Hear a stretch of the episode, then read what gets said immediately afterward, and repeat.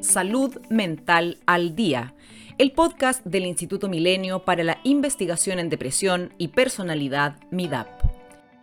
El pasado 9 de diciembre, en la estación de Metro Baquedano, se realizó la presentación de la campaña masiva de prevención y promoción Cuida tu salud mental. La campaña fue desarrollada por MIDAP, Siconecta y la Universidad Católica y contó con el apoyo de Metro de Santiago, lugar donde se exhibirán las piezas gráficas y videos durante diciembre del 2021 y parte de enero de 2022.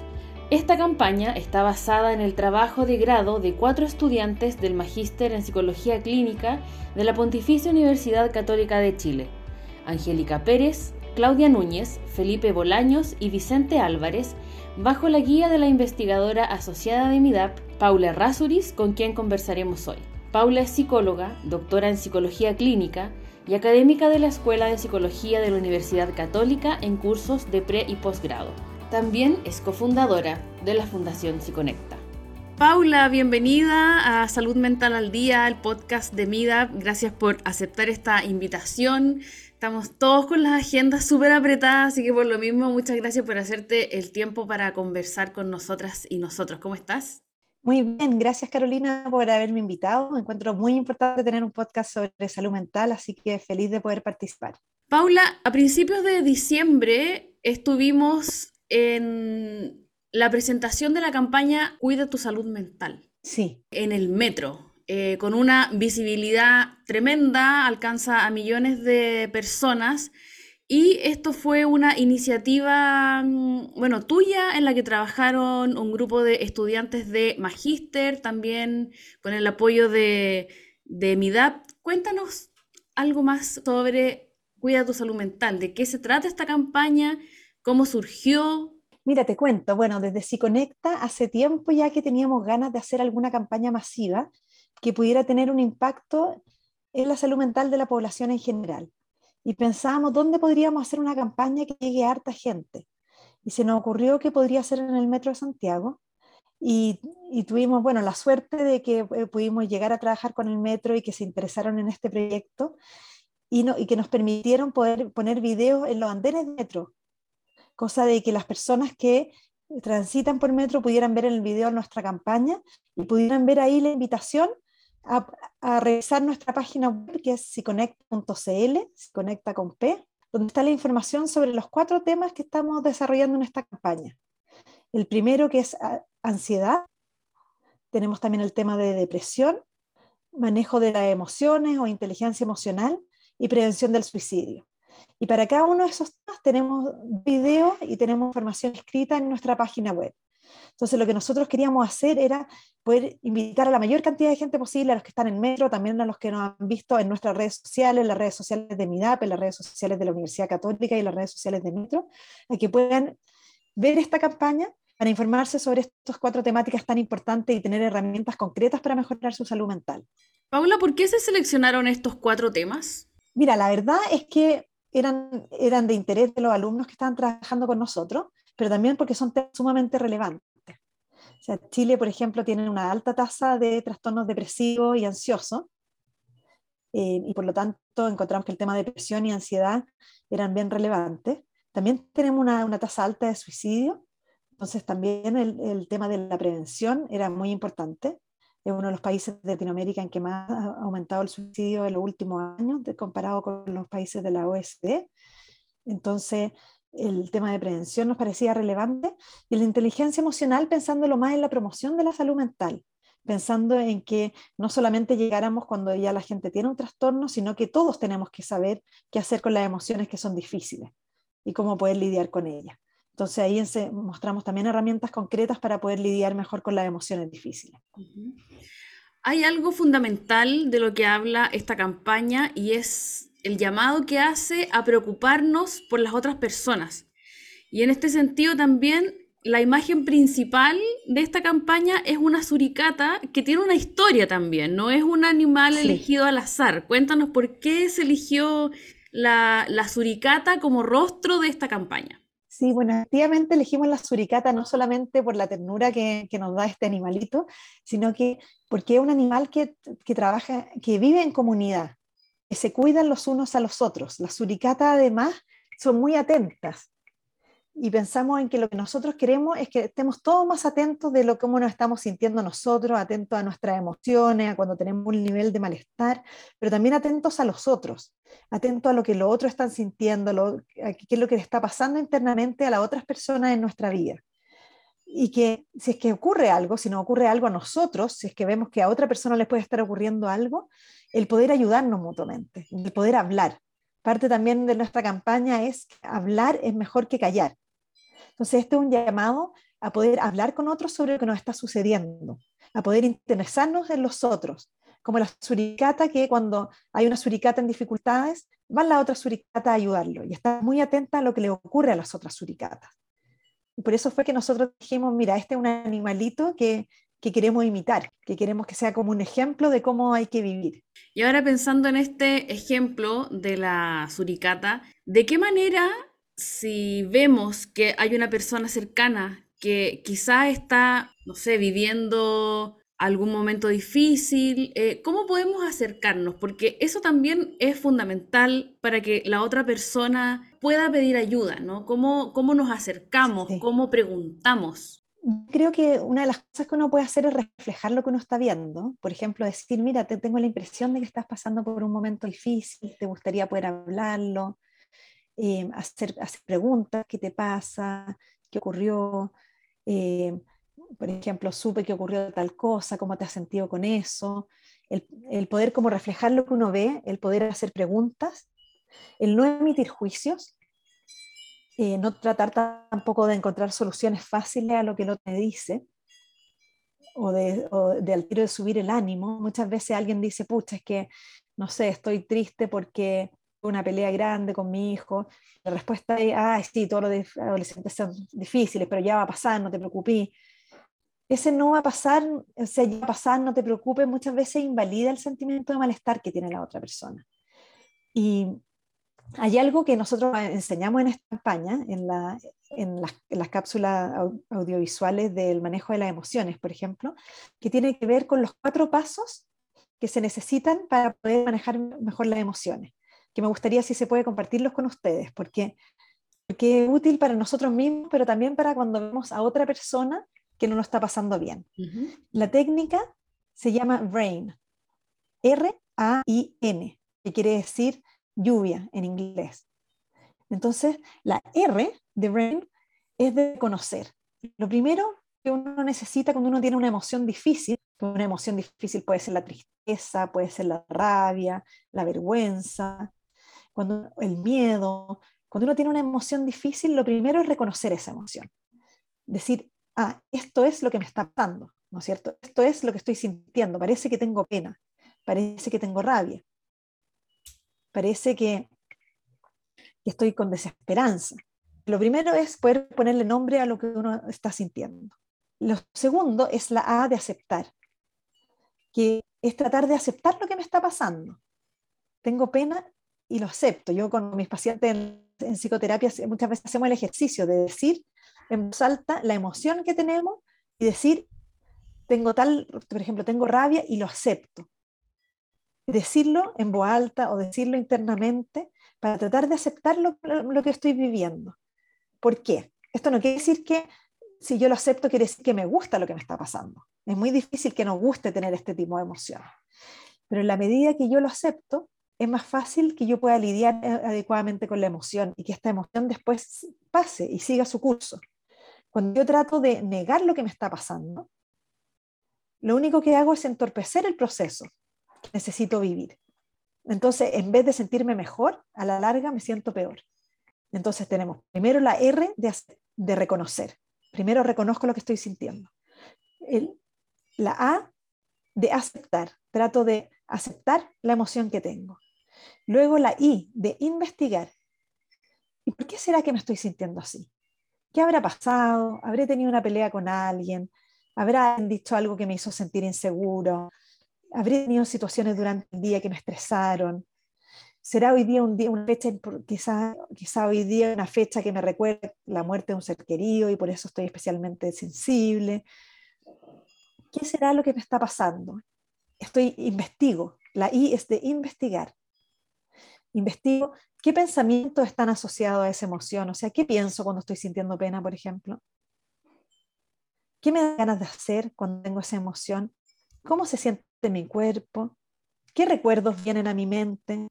¿Hay otras situaciones en que me haya sentido parecido? Todo esto es para tratar de entender mejor mi experiencia interna. Y por último está la N de nutrir. Una vez que ya he hecho este proceso, veo qué puedo hacer para sentirme mejor. El puedo hacer puede ser desde, sabes que voy a meditar un ratito porque eso me, me, me, me suele dar más calma, o voy a ir a hablar con un amigo para desahogarme, o sabéis que mejor voy a ver un programa de televisión para traerme un ratito y reírme, o me voy a ir a preparar una taza de té, o me voy a, voy a llorar un rato y después me lavo la cara y me siento mejor. Pero es qué es lo que puedo hacer para sentirme mejor. Lo importante es que este es el paso final. En la palabra brain, la N de nutrir viene al final. ¿Y por qué lo digo? Porque muchas veces nosotros pasamos de sentir un malestar que a veces ni siquiera lo reconocemos, ni siquiera hacemos la R de reconocer, sino que sentimos un malestar nomás, sin saber ni siquiera qué emoción es, y pasamos al tiro a hacer algo que creemos que nos va a hacer sentir mejor. Por ejemplo, abrimos el refrigerador y tratamos de comer, y nos vamos a comer algo. Siento un malestar, ni siquiera logro decir estoy estresado, ¿qué es lo que sería el proceso entero? Decir, por ejemplo, siento un malestar. R, reconocer, reconozco que estoy estresado aceptar, voy a tratar de aceptar que me siento de esta manera, que me siento estresado. La I, ¿por qué estaré estresado? ¿Qué ha pasado en el día? ¿Qué ha pasado en el último tiempo? Y la N recién es, ¿qué puedo hacer para sentirme mejor? ¿No es cierto? Pero hay veces que yo me siento este malestar y al tiro voy a qué hago para sentirme mejor. Y al tiro voy, o, hay gente que recurre a cosas que no son muy que no son muy saludables en estas situaciones, como entonces voy a ir a tomarme un trago, o me siento, siento un malestar y me descargo ese malestar con los que están camino gritando o pegando, que son formas poco adaptativas de lidiar con las emociones. Entonces, este ejercicio de reconocer, aceptar, investigar y nutrir es algo que podemos hacer nosotros con nosotros mismos, pero también ayudar a otros cuando, están pasando por un momento difícil. Entonces, cuando tú me decías, ¿qué puedo hacer si es que veo que alguien lo está pasando mal? Bueno, tratar de ayudarlo a hacer todo esto. Tratar de ayudarlo a ponerle nombre a lo que le está pasando. Tratar de que lo acepte, de que no, porque hay, hay veces que en vez de aceptar lo que nos pasa, nos da rabia sentirnos así. O nos da vergüenza sentirnos así. Y eso en vez de aliviarnos, lo que hace es como sumar malestar a nuestro malestar. Entonces ayudamos al otro a aceptar lo que le está pasando. Ayudamos al otro con buenas preguntas a entender lo que le está ocurriendo. Y luego, y luego recién podemos decir, ¿Y qué, podemos hacer para que te sientas mejor? Que en general nos saltamos eso, ¿no es cierto? en general es como, ¿estás triste? Ya, ¿qué hago para que te sientas mejor? Oye, pero salgamos, vamos a distraernos, veamos algo. Pero también pasa que, claro, muchas de estas emociones que tú señalas son socialmente eh, como mal vistas, ¿no? Como que es como, ok, tengo pena, no, pero no sientas pena, siento rabia, no, pero es que la rabia no hace bien. Siento yo que esto pasa por un proceso también de educación emocional para todas y todos en el que podamos entender que las emociones no son malas per se. Por supuesto, y por lo mismo, Carolina, yo estaba hablando de las emociones difíciles, porque muchas veces le decimos a estas emociones las emociones negativas. Claro. Y las emociones no son negativas en sí mismas. A ver, la rabia la puedo expresar de una forma negativa, de una forma poco adaptativa, si yo estoy enojado y voy y le pego a alguien, claramente eso es algo negativo, pero no es que la emoción de la rabia haya sido la negativa. Lo negativo fue lo que yo hice con esa rabia. Claro. ¿No es cierto? Igual que si es que yo estoy triste y me aíslo por una semana, lo malo no fue que, que yo estaba triste, lo malo es cómo yo resolví esa tristeza. Entonces, la, eso es importante porque las emociones son todas importantes de tener y todas tienen una razón de ser. Mm. Por ejemplo, si yo tengo vergüenza, yo voy a actuar en una forma como para que los otros me vuelvan a aceptar, para poder reparar lo que yo creo que, que hice que está equivocado. Si yo tengo rabia, probablemente voy a poder ver que hay una situación que me está haciendo mal y voy a poder ponerle límite a esa situación o voy a poder decirle que no a otra persona. Y eso es importante para el autocuidado. Si yo tengo pena, voy a hacer un proceso quizás de, de de votar eso que estoy sintiendo, de estar más hacia adentro, cuidándome, protegiéndome, siendo menos activo, y eso también es, es necesario para, para ese proceso de sanación. Entonces las emociones no, no son buenas o malas per se, sino que las expresamos pues, es lo que puede tener consecuencias positivas o negativas. Y eso es parte de la educación que tú dices, porque efectivamente tenemos rechazo a las emociones negativas en general en nuestra cultura. Y además hay un tema de género que no es menor, es que a las mujeres generalmente no se, acepta, no se acepta que muestren su rabia, a diferencia de los hombres, que es como mucho más validado socialmente que, hacer, que muestren su rabia. Y al mismo tiempo, a, los hombres no se les valida que, que muestren su pena, su tristeza. Es muchas veces mal visto que un hombre llore, que diga que está triste. Entonces, las mujeres muchas veces cuando tienen un malestar tienden a expresarlo como tristeza porque eso es socialmente más aceptado que la rabia y los hombres al revés. Tienden a mostrarlo como rabia en vez de tristeza porque eso es más aceptado para los hombres. Y eso es algo que también tenemos que ir cambiando y en los que tenemos que irnos socializando, en que todas las emociones son necesarias tanto para los hombres como para las mujeres. Claro, y que además durante la vida nos vamos a ir enfrentando a cosas que nos van a hacer sentir toda esta gama de, no sé, emociones distintas, ¿no? Por supuesto, siempre estamos expuestos a situaciones que nos van haciendo sentir distintas emociones. Paula, hay algo fundamental también que tiene esta campaña que también invita a, si vemos que estamos sobrepasadas, sobrepasados, que vemos que hay ciertas cosas que se están escapando de, nuestro control, que es pedir ayuda. Sí. ¿Cuándo es un momento en el que uno tiene que realmente planteárselo eh, el hecho de poder acudir donde un profesional, uno o una especialista? Es una súper buena pregunta, porque todos pasamos por momentos difíciles y eso quiere decir que todo el tiempo necesitamos estar pidiendo ayuda a un profesional. Pero hay situaciones en las que uno sí necesita. Eh, por ejemplo, cuando hay una situación de riesgo. Una situación de riesgo, por ejemplo, de hacerme daño a mí misma o de hacerle daño a otros. O sea, si yo me siento tan mal que me estoy, eh, estoy haciendo autolesiones, por ejemplo, me estoy cortando, eh, o estoy pensando en cómo podría acabar con mi vida. O si estoy con, una rabia que no puedo controlar y le estoy haciendo daño a otras personas. Y pegándole, insultando. Ese es un momento de pedir ayuda. Si es que también me siento totalmente sobrepasado, por ejemplo, por cómo me siento, y el hablar con amigos, hablar con familiares, no alivia eso. Me está costando, por ejemplo, dormir, o tengo alterado mis, mis, mi, mi apetito, estoy comiendo mucho, estoy comiendo muy poco, por ciento. Eso también es un buen momento para pedir ayuda. Y también en general cuando ya no estoy, cuando no puedo cumplir bien los roles que tengo. Por ejemplo, si siento que no estoy pudiendo ser una buena mamá por mis problemas de salud mental, si siento que no estoy pudiendo rendir en el trabajo como, como, como necesitaría estar rindiendo, si, está, si un alumno está bajando las notas, también por temas de salud mental. Todas esas son situaciones para pedir ayuda. Y ahora, ¿cómo hacer esa diferencia? Porque esta campaña se lanza, claro, a fin de año y fin de año suele ser un momento estresante, donde están también las fiestas que pueden ser complejas emocionalmente para muchas personas. ¿Cómo se hace la diferencia entre qué es lo normal, entre comillas? También, es, eh, bueno, estamos en pandemia todavía no se termina, entonces, ¿cómo hacer esa diferencia de lo que es normal, digamos, sentir o lo que podemos esperar, estar sintiendo en esta fecha, en esta época del año, en este contexto, versus realmente estar enfrentando un problema de salud mental más complejo?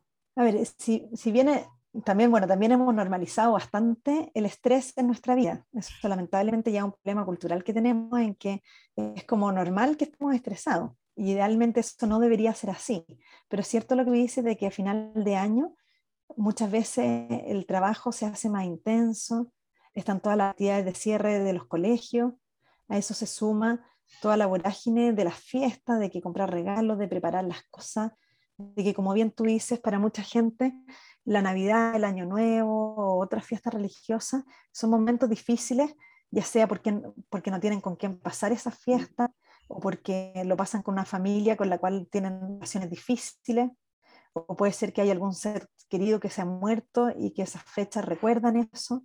Yo creo que sí, es esperable que durante estas fechas sintamos a veces más malestar psicológico que en otros momentos. Pero si eso se mantiene en el tiempo, y si como te decía antes, por ejemplo, no estoy pudiendo dormir y no una noche, sino que, por ejemplo, ya llevo, qué sé yo, dos semanas en que no estoy pudiendo dormir bien, o que tengo un nivel de ansiedad tan grande que me lo estoy comiendo todo, o que no tengo ganas de comer por, por lo ansiosa que estoy también. Si son cosas que ya se mantienen en el tiempo, por ejemplo, una, dos semanas, y si las cosas habituales que yo hago para eh, manejar mejor mi ansiedad no me ayudan, o, o, mi sintomatología más depresiva no me ayudan, como por ejemplo salir con amigos para hablar de lo que está ocurriendo, eh, hacer ejercicio, el tratar de tener hábitos saludables, cuando todas las cosas que hago habitualmente para sentirme bien no me ayudan a sentirme bien y pasa el tiempo y esto no mejora, yo creo que ahí sí ya es importante pedir ayuda. Paula, y volviendo al trabajo que da un poco origen o sustento a esta campaña, cuéntanos por favor quiénes conformaron este grupo, cómo se trabajó, porque entiendo que esta es la tesis de un grupo de estudiantes de magíster. Sí, sí, efectivamente.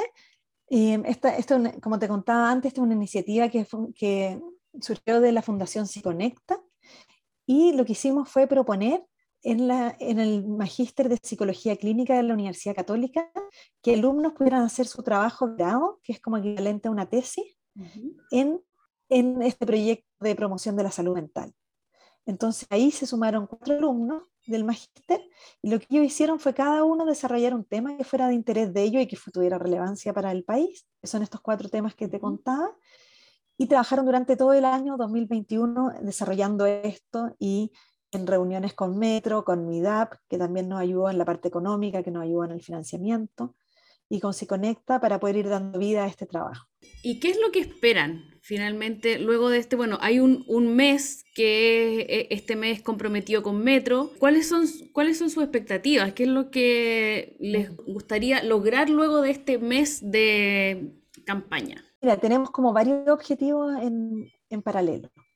Eh, uno es que tener ojalá la mayor cantidad de visualizaciones posibles de Inspecta.cl donde están estos videos. Nos gustaría que mucha gente pueda ver estos videos y si bien en esta vuelta nos estamos evaluando eh, cómo llega este video a la gente, o sea, no, no, vamos a saber si la gente efectivamente vio el video y hizo algo con el material o no, pero sí podemos saber cuánta gente ha visto el video y esperamos que esos videos tengan un impacto positivo en la, en la vida de las personas que lo ven. Eso es por un lado, las visualizaciones del video. Por otro lado, la campaña incluye también líneas de ayuda y estas líneas de ayuda son líneas que no son de nosotros de Siconecta, ni de ninguna de las organizaciones involucradas, sino que son del Estado o de otras fundaciones que prestan ayuda a, a grupos específicos, a adultos mayores, adolescentes, adultos en general, y que la idea sería que también más gente que necesite ayuda pueda acudir a estas líneas de ayuda. Ese es como otro objetivo. Y otro objetivo yo te diría que es también dar a conocer la Fundación Siconecta, porque como Siconecta promovemos la salud mental de la población en general y también tenemos recursos específicos para personas que trabajan en salud mental y lo que queremos es poder llegar a la mayor cantidad de gente posible. Entonces, si bien en nuestra página web de Siconecta de la Fundación es siconecta.org, pero hemos generado esta plataforma especial para esta campaña que es siconecta.cl y lo que queremos es que a través de, usar esta, esta plataforma más gente conozca nuestra fundación para que cuando necesiten ayuda en salud mental digan, ah, quizás Siconecta puede tener la información que yo necesito. En Siconecta tenemos ayuda, tenemos información gratuita y vamos a tener cada vez más sobre los distintos temas de salud mental. Entonces queremos ser un lugar al que las personas puedan acudir cuando necesitan ayuda, que digan, ah, aquí puedo encontrar información. Y ya que entramos en este tema, ha salido en varias partes de esta conversación si conecta. Tú eres una de las fundadoras junto a Candice Fischer, que también es investigadora de sí. MIDAP. Cuéntanos cómo surge esta fundación, cuánto tiempo tienen, un poquito de la historia para que las personas que nos están escuchando puedan también conocer más. Eh, cuando tuvimos el estallido social, con Candice estábamos las dos en casa, eh, una con niños chicos, pensando en cómo, cómo podemos ayudar, cómo podemos eh, hacer un aporte a la salud mental de la población, porque nos dimos cuenta con el estallido social que mucha gente está muy, muy estresada, con mucho miedo, muy confundido, y que todo lo que estaba pasando en el país estaba impactando la salud mental de las personas.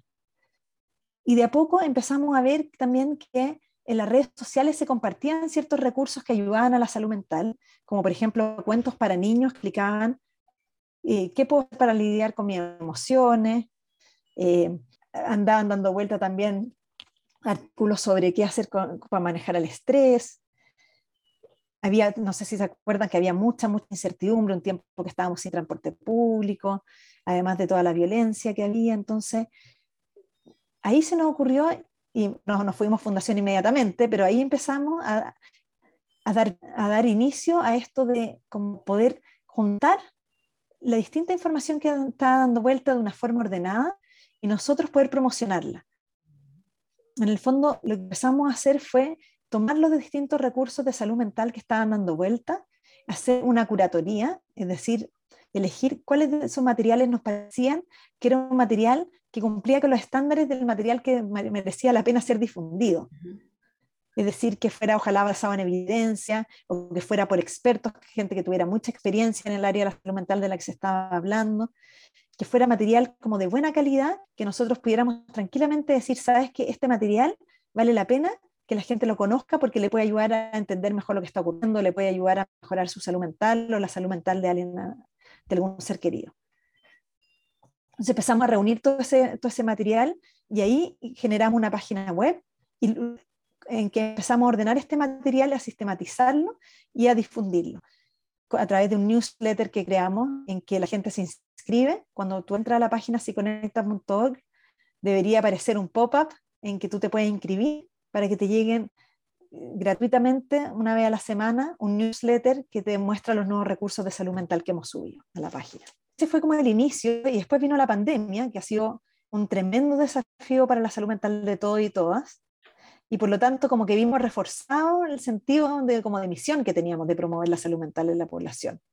Y de poder hacerlo también de esta forma a la distancia, de poder hacerlo de forma digital, que es una forma que ha ganado tanta fuerza durante la, la pandemia.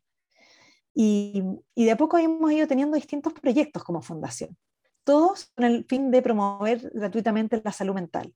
Por ejemplo, Candice estuvo a cargo de la creación de un manual para familiares y personas cercanas a, pacientes que tienen trastornos de personalidad, y ese es un material que hemos difundido.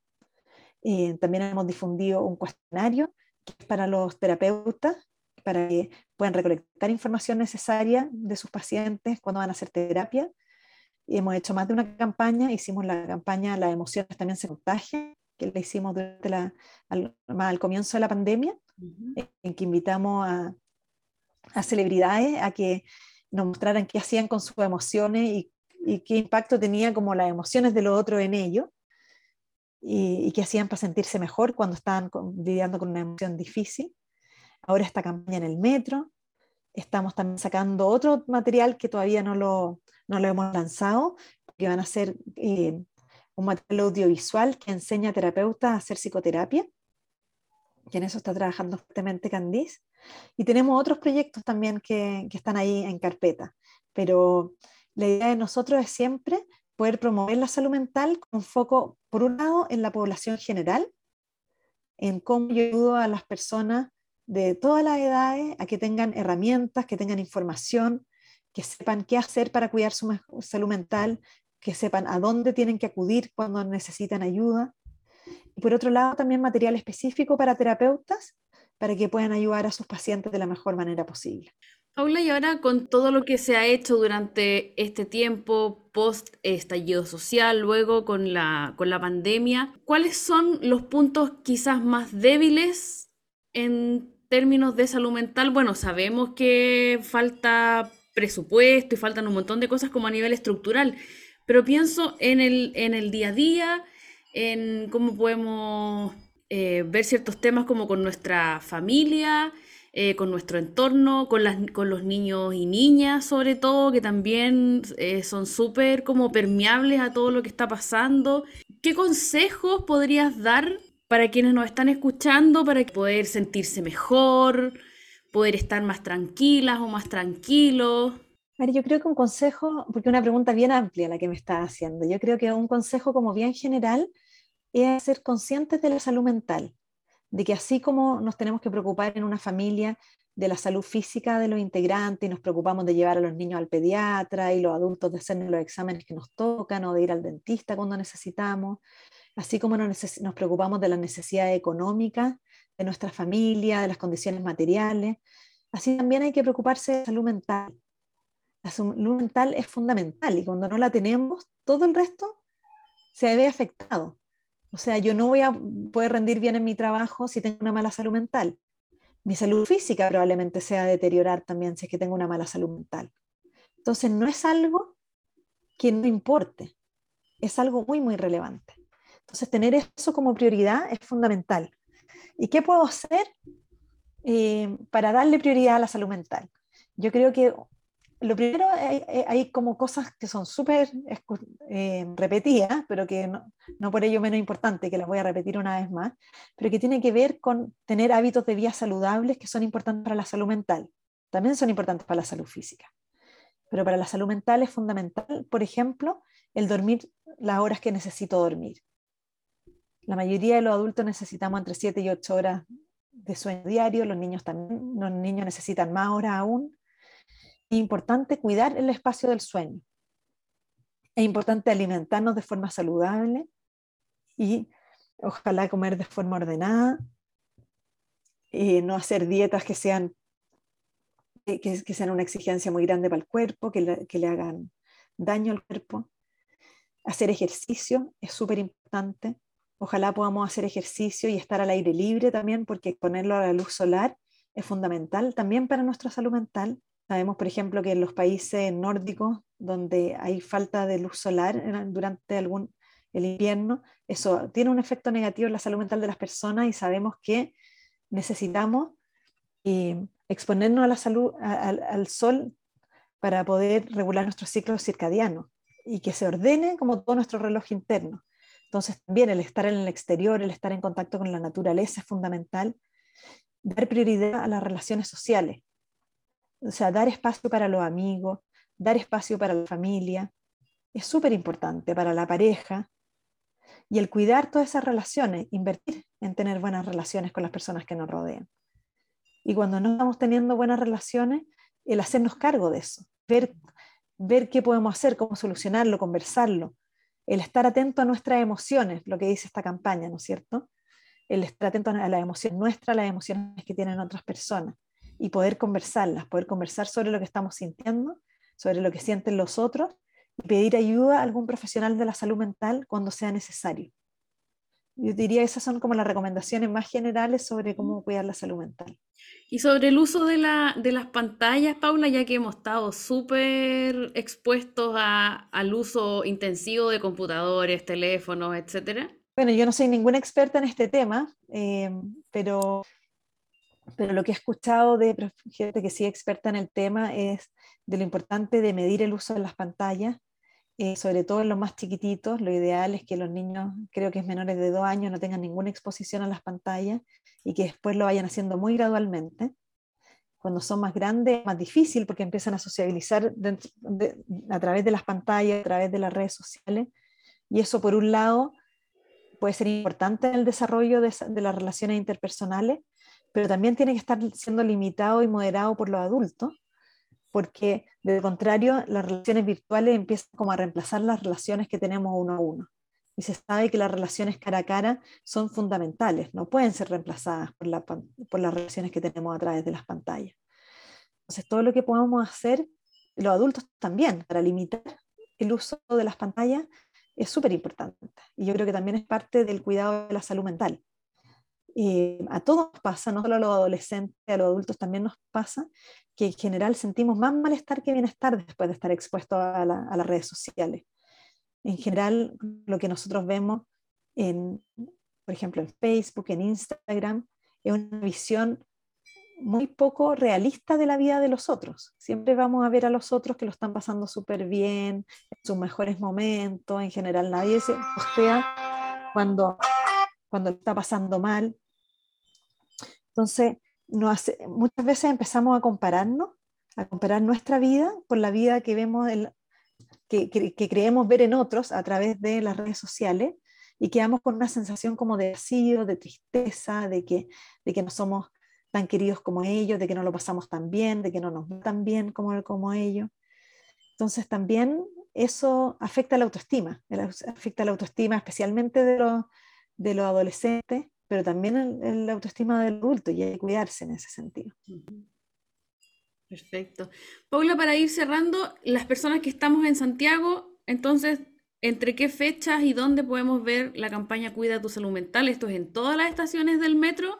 Mira, en la, en la estación del metro, las pantallas, pero lo que van a ver en las pantallas son breves videos que simplemente llaman a meterse a la página web. Por ejemplo, hay una pregunta que dice, ¿has sentido que nada tiene sentido?